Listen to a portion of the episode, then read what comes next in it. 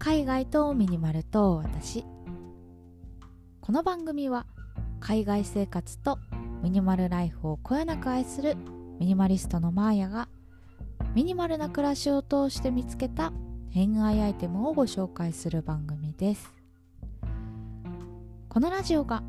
物や暮らしを見つめ直すちょっとしたスパイスになれば幸いです。はい今日は11月17日金曜日ということで 来ました金曜日。皆さんいかがお過ごしですか？ってねもうなんか言いながらさあのちょっとニヤニヤが止まってないというかウハウハがねもう溢れ出しちゃってるんですけど。いや金曜日夜最高よね。私フリーランスなんであんま土日とかさ関係ないんですけど特にね会社に行っているわけでもないし。なんなら土日の方が仕事をはかどる説がね 自分の中であったりするんですけど。とはいえやっぱねうんや金曜日夜いいですね。皆さん何しますか？私さなんかサラリーマン時代は結構なんか金曜日の夜ってテンション爆上がりすぎてなんか平日に取りためてたビデオ？ビデオって言うんでしたっけ？やビデオの世代ではないか もうちょっと新しいのなんかレコード機能みたいなさなんか DVD デッキみたいな、ブルーレイデッキ。ちょっと忘れちゃったよ、もうなんかテレビから遠のきすぎて。なんかそれにね、録画して、なんかアメトーク見たりとか、なんか撮りためてたものをね、ひたすら見まくって朝を迎えるみたいな生活を送ってましたけど、なんか年を重ねたせいかしらね、なんか金曜日の夜をいかに充実して過ごすというよりは、土曜日の朝、いかに爽やかに起きるかみたいなところにフォーカスして結構行動することが多いですね。あの部屋を片付けてみたりとか、そんな散らかってないんですけど 無駄にねちょっとなんか物の定位置整え始めたりとかあと洗濯物をね回し始めたりちょっと掃除機かけたりしてね土曜日のその休日の朝を最高に過ごすぞっていうモチベーションで金夜過ごすことが多いです。皆さんどうですかね？はい。ということで前置きだいぶ長くなっちゃったけどはい、今日もね楽しくお話ししていきたいと思います。で今日はですね私の持ち物についてお話ししようかなと思うんですけど今日ご紹介するアイテムは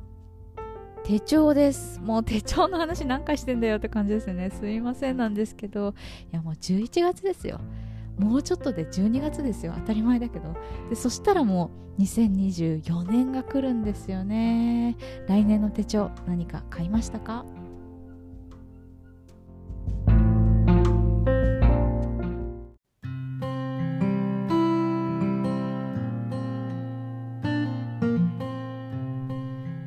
そういえばあのこのポッドキャスト海外とミニマルと私なんですけど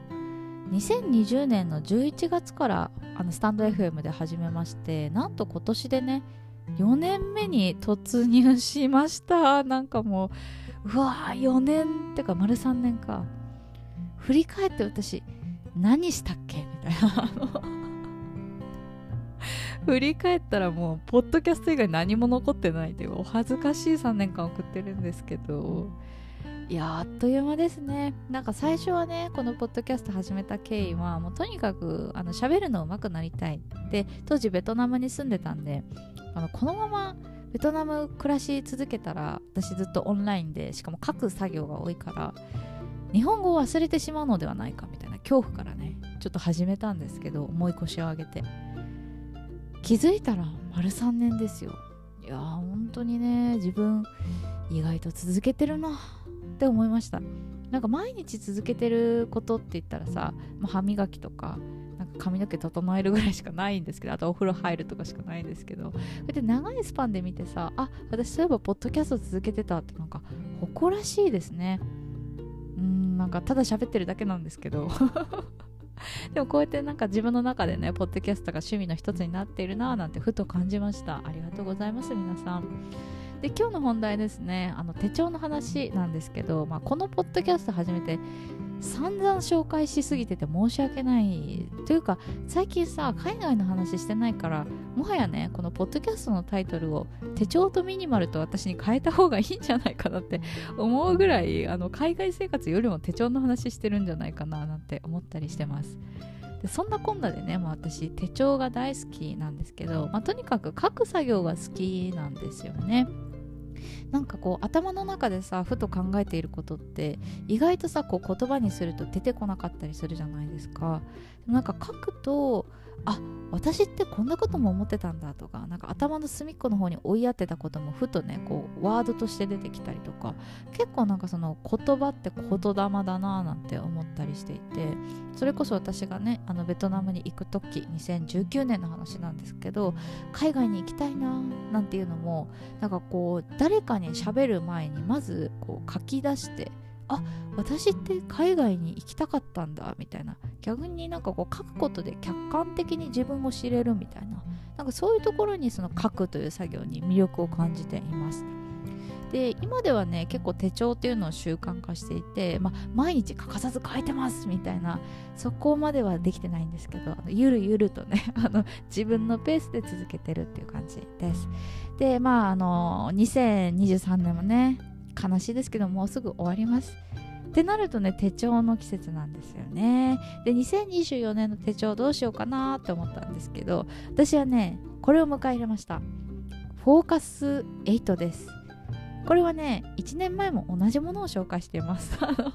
実はねリピートなんですよね。2冊目。でこのねフォーカス8去年も使ってすごい使いやすかったなーなんて思ってあの気に入っております。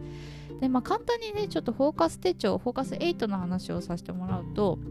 あの人生が整うあの頭の中と心の中をつなぐあの人生あの人をあの整える人生手帳っていう風にねあのテーマがあるんですけれども結構このスケジュール帳ってさあの出されている会社さんとかねデザイン全然違うじゃないですか。でマジで沼だなって思うんですよ。めちゃくちゃシンプルなものもあればもうゴリゴリにねあのこだわっているものもあったりしてもうどれがいいんだよどれを選べばいいんだよって本当に迷子になると思うんですよ。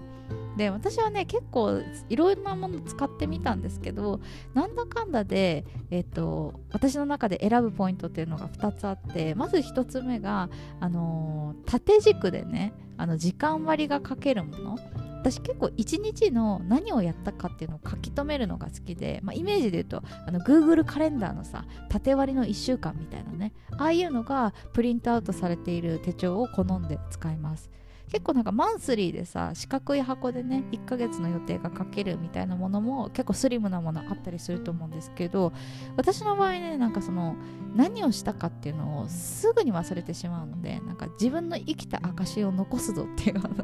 そういうモチベーションでね手帳を書いております。で結構なんかその縦軸でね時間割が書けるものっていろんなものがあると思うんですけど中でも私はあの紙の質感とか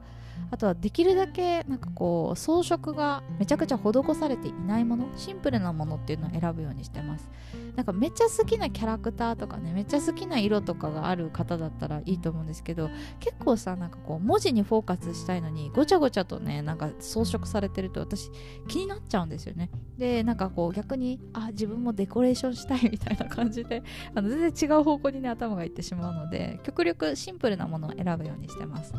あとはなんかこう手帳をね毎日書く毎日使うものって考えたら結構ねなんか質感って大事だと思うんですよあのこう紙をに書いててうわ書きにくみたいな自分の字汚なみたいになっちゃうのって、まあ、ペンの相性と紙質って結構あ合ってくると思うんですよね。